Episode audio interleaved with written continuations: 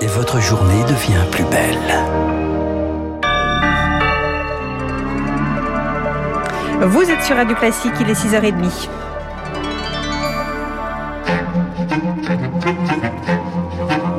La matinale de Radio Classique avec Aurélie Blonde. Et Charles Bonner pour le journal. À la une ce matin, Charles, Emmanuel Macron était hier à Poissy, président en même temps candidat. Une double casquette, un double costume assumé et il le confirme, il ne débattra pas avec ses concurrents avant le premier tour. Le président, désormais candidat, privilégie l'échange avec des habitants et hier ils étaient plutôt acquis à sa cause. En pleine guerre en Ukraine, Emmanuel Macron tente de parler de pouvoir d'achat dans une campagne éclair qui se veut sobre, Victoire Fort.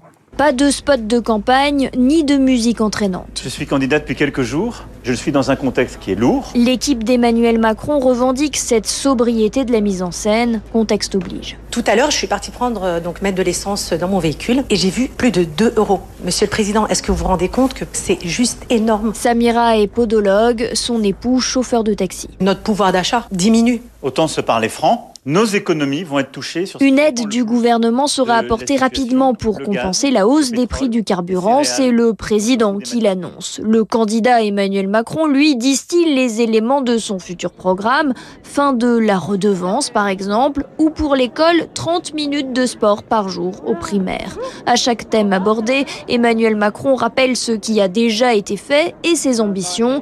Danielle est une enseignante à la retraite. Bien sûr, le métier doit être euh, revalorisé, mais on attend de voir comment et avec quelle rapidité. Arrivé sous les applaudissements, le président candidat repart. Je vais devoir filer à cause des contraintes et, du col, mais... Un rendez-vous téléphonique l'attend. Ce n'est pas la campagne qu'il aurait souhaité mener, souffle un membre de son équipe. Le reportage à Poissy de, Victor, de Victoire Fort. Une campagne marquée déjà par les hausses des prix de l'énergie. Jean Castex reçoit patronat et syndicats aujourd'hui pour dessiner les premiers contours du plan de résilience voulu par le chef de l'État. En Ukraine, la Russie annonce de nouveaux convois humanitaires et des cessez-le-feu locaux. Début de la trêve partielle ce matin à 8 h Hier, les convois prévus par Moscou devaient conduire les civils tout droit vers la Russie ou vers son allié biélorusse. Inimaginable pour les Ukrainiens, les itinéraires de ces nouveaux convois ne sont pas encore connu, Pierre Collat. Oui, l'armée russe n'a pas encore communiqué sur les trajets et les destinations. On connaît seulement les villes concernées par ces évacuations humanitaires. Il y a les quatre déjà mentionnées hier, Kiev, Kharkiv, Mariupol et Soumy. Une cinquième ville se rajoute à la liste, c'est au nord-est de Kiev, proche de la frontière. L'Ukraine devait répondre à cette proposition euh, de convoi humanitaire avant 1h du matin. Mais pour le moment, rien n'a filtré sur cette réponse. Hier, les combats ont continué, 13 morts notamment dans le bombardement d'une boulangerie à l'ouest de la capitale. Dans ce contexte, les Occidentaux réagissent. Après la proposition russe d'évacuer les civils ukrainiens vers la Russie, Emmanuel Macron a dénoncé le cynisme moral et politique de Vladimir Poutine.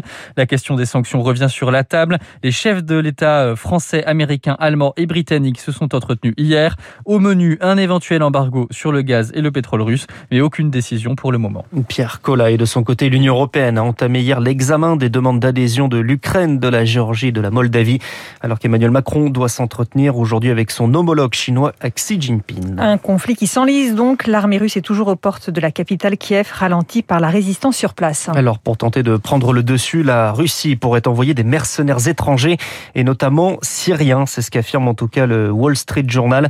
Jean-Sylvestre Montgrenier est chercheur associé à l'Institut Thomas More. C'est une guerre de siège, Kharkiv, euh, Mariupol au sud, hein, qui est en cours, Kiev hein, qui se prépare, peut-être celui d'Odessa. Ça requiert un savoir-faire tactique particulier. À l'issue de cette longue guerre en Syrie, le fait est qu'on a un certain nombre d'éléments guerriers sur place hein, qui sont euh, familiarisés avec ce type de guerre, des combats acharnés, extrêmement longs, qui peuvent aller jusqu'au corps à corps, des hommes qui progressent de maison en maison, de bloc en bloc, et puis de surcroît, du point de vue de l'opinion publique euh, russe, si un certain nombre de mercenaires syriens tombent dans ces combats, ça n'a pas les mêmes répercussions. Propos recueillis par Marc Tédé, un deuxième centre nucléaire touché en Ukraine. Des, des obus d'artillerie ont endommagé, endommagé, ce dimanche un centre de recherche à Kharkiv, la deuxième ville du pays. Confirmation de l'Agence internationale de l'énergie atomique.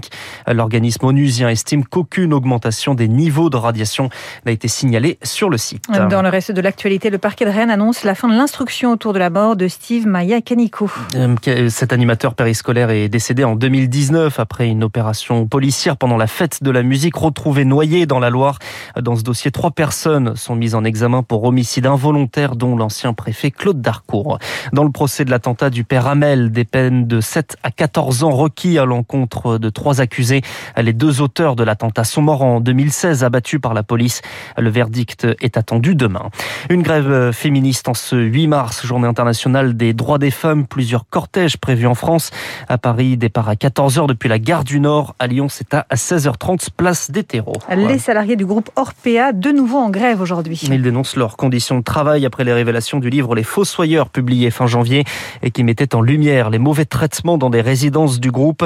Guillaume Gobet, délégué syndical CGT Orpea, dénonce un fonctionnement qui contraint les salariés à être complices d'un système défaillant on rationalise tout, donc effectivement, il y a une déshumanisation et c'est pour ça qu'on se retrouve dans des situations dramatiques vis-à-vis des salariés qui se rendent compte qu'ils sont des maltraitants, mais qui n'ont pas le choix parce qu'il faut bien qu'ils aillent chercher un salaire. Regardons l'état de notre euh, salariat. On est une des branches professionnelles les plus mal payées de France. C'est beaucoup de femmes célibataires euh, et isolées, donc euh, fragiles aussi économiquement. Donc tout ça est, très intimement lié et fait qu'effectivement on se retrouve avec du personnel qui ne réagit plus. Mais au bout, effectivement, c'est qu'il y a des résidents. Un propos recueilli par Rémi Pfister. Les trois syndicats à l'origine du mouvement appellent également un rassemblement devant le siège d'Orpea. C'est à plutôt dans les Hauts-de-Seine. Merci beaucoup Charles Bonner. Prochain point sur l'actualité à 7h avec Lucille Bréau.